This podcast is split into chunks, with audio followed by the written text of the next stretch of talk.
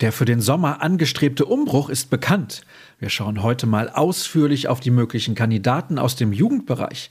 Denn aufgrund der finanziellen Zwänge würde der Borussia ein Talent aus den eigenen Reihen ziemlich gut zu Gesicht stehen. Außerdem gibt es einen Gerüchtecheck, ein öffentliches Training und einen Blick auf das, was vor fünf Jahren geschah. Hier bei BVB Kompakt mit mir, mit Sascha Staat. Los geht's! Die Zeichen stehen auf Veränderung in Dortmund. Ein Großteil der Ziele wurde verfehlt. Dazu ist die Pandemie nicht spurlos an den Borussen vorübergegangen.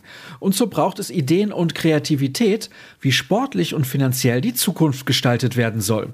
Der Kollege Cedric Gebhardt hat sich mal in der eigenen U19 umgeschaut, die ja immerhin bis ins Viertelfinale der Youth League kam und schreibt, das ist ein Sammelbecken für Hochbegabte. Eine neue Leistungskultur soll entstehen, wie Marco Rose und der künftige Sportdirektor Sebastian Kehl verlauten ließen. Ein Name steht bereits für den Profikader fest, der 17-jährige Jamie Bino Gittens. Nicht nur Rose vergleicht den jungen Engländer mit einem gewissen Jaden Sancho. Dazu kommt Stürmer Bradley Fink und Linksverteidiger Tom Rote. Die Analyse der möglicherweise neuen Generation findet ihr natürlich online. Kommen wir zu einem Thema, was die Geschichte der letzten Jahre prägte und sich gestern zum fünften Mal jährte.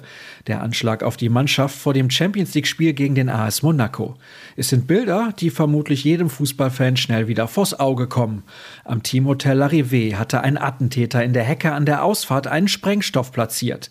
Dieser ging in die Luft, als sich der Bus mit den Akteuren in Bewegung setzte. Die Spieler, die betroffen waren, haben das verarbeitet, sagt Hans-Joachim Watzke heute.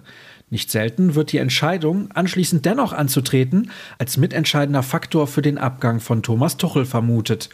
Wir haben natürlich die große Hoffnung, dass so etwas nie wieder passiert, ergänzt Watzke. Den kompletten Bericht haben Jürgen Kors und Heinz Büse für euch aufgeschrieben. Schauen wir nochmal aufs Sportliche. Sascha Klaverkamp hat das Gerücht um Mönchengladbachs Rami Benzebaini unter die Lupe genommen.